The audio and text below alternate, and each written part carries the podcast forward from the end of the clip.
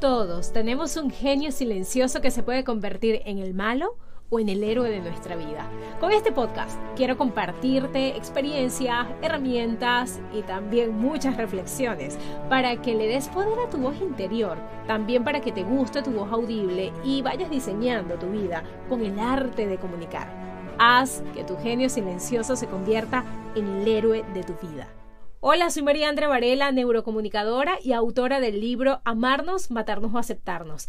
Este libro que se ha convertido en el espejo de esperanza para miles de personas. Lo puedes encontrar ya en amazon.com y unirte también a la comunidad en www.mariandrevarela.com. Hoy les traigo un regalo que mm, a mí me costó mucho entenderlo. Por muchos años he estado involucrada en en temas emocionales, comportamiento humano, en la parte espiritual. O sea, tengo desde los 14 años alimentándome con toda esta información.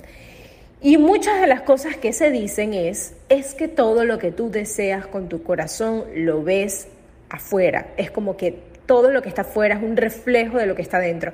Y nosotros por más que lo decimos, lo repetimos, pues cuesta mucho vivirlo, o sea, como que, pero ajá, pero ¿cómo es posible que esta mujer, el que me tiene envidia, este, sea un reflejo de lo que está dentro de mí? Entonces yo soy envidiosa. Entonces, ¿cómo es posible que esto que me está pasando con esta persona orgullosa o con esto, o sea, cualquier cantidad de cosas que están pasando alrededor que pueden ser negativas, ¿cómo podemos decir nosotros que está dentro de nosotros?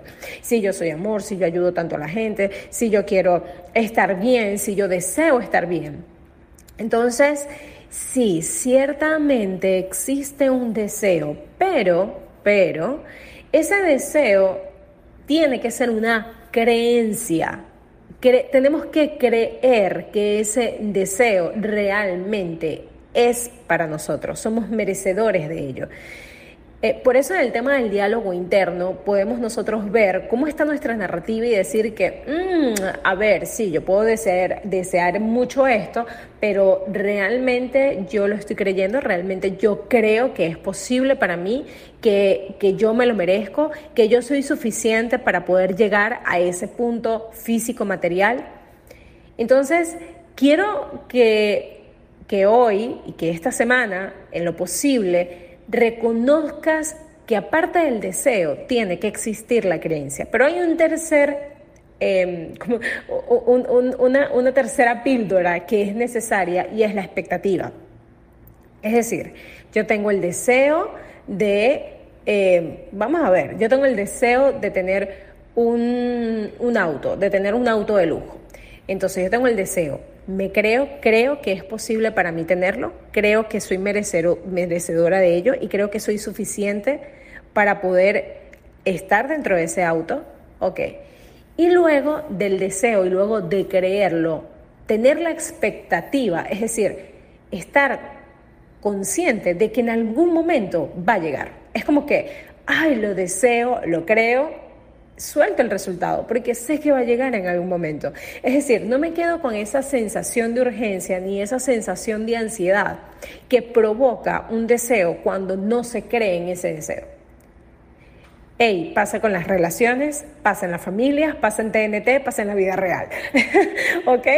Entonces, tenemos que ir cambiando nuestro sistema de creencias. Tenemos que retarnos para que para que realmente nuestra narrativa sea diferente y que eso que deseamos lo podamos experimentar a plena conciencia.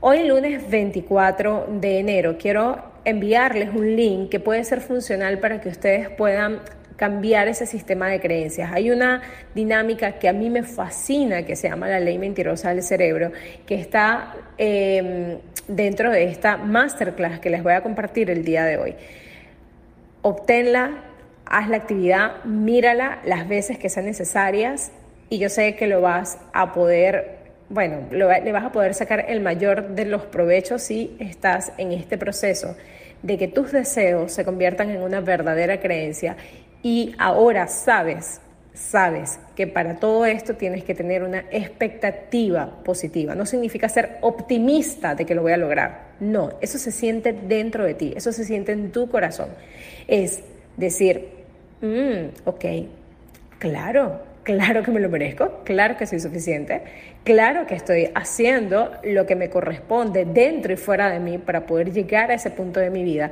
Así que suelto el resultado, porque sé que va a llegar en algún momento. No va a ser quizá mañana, quizá no va a ser en una semana, quizá no va a ser en un mes, o puede que sí, no sé cuándo, pero va a llegar y tengo la expectativa de que va a llegar en algún momento. Tengo la seguridad, tengo la certeza, tengo la convicción. Y se rompe esa estructura interna o esa ansiedad interna de que está bajo mi control y bajo mi poder lograrlo. Lo único que nos corresponde a nosotros es cambiar el sistema de creencias, hacernos responsables de nuestros actos y dar paso a paso lo que corresponda para llegar a ese punto, pero soltando el control de cómo va a llegar, ¿ok? El cómo no importa. Tú estás haciendo lo que corresponde. Así que siempre mantente a la expectativa de que pase lo mejor, de que pase lo mejor. A mí, como les digo, me costó muchos años reconocer, o sea, quizás lo decía, pero entender entenderlo, vivirlo, experimentarlo, me costó muchos años. Así que puedes empezar por, mm, por cambiar el sistema de creencias y saber qué es lo que deseas realmente y reconocer si estás creyendo en esos deseos, deseos fervientes de tu corazón. Te mando un abrazo gigante, espero la pases hoy súper bien, que tengas una excelente semana, tómate ese café con todo el gusto del mundo, tómate ese tecito así, mira, sabroso, sabroso, y conecta con la vida porque tú eres vida. Conecta contigo, conecta con tu valor propio y estamos a la distancia de un mensaje. Los quiero mucho. Chao, chao. Gracias por estar, gracias por compartir este espacio íntimo conmigo. Recuerda volver mañana con tu cafecito, tu tecito o con tu acompañante favorito para que sigas transformando tu diálogo interno mientras diseñas tu vida.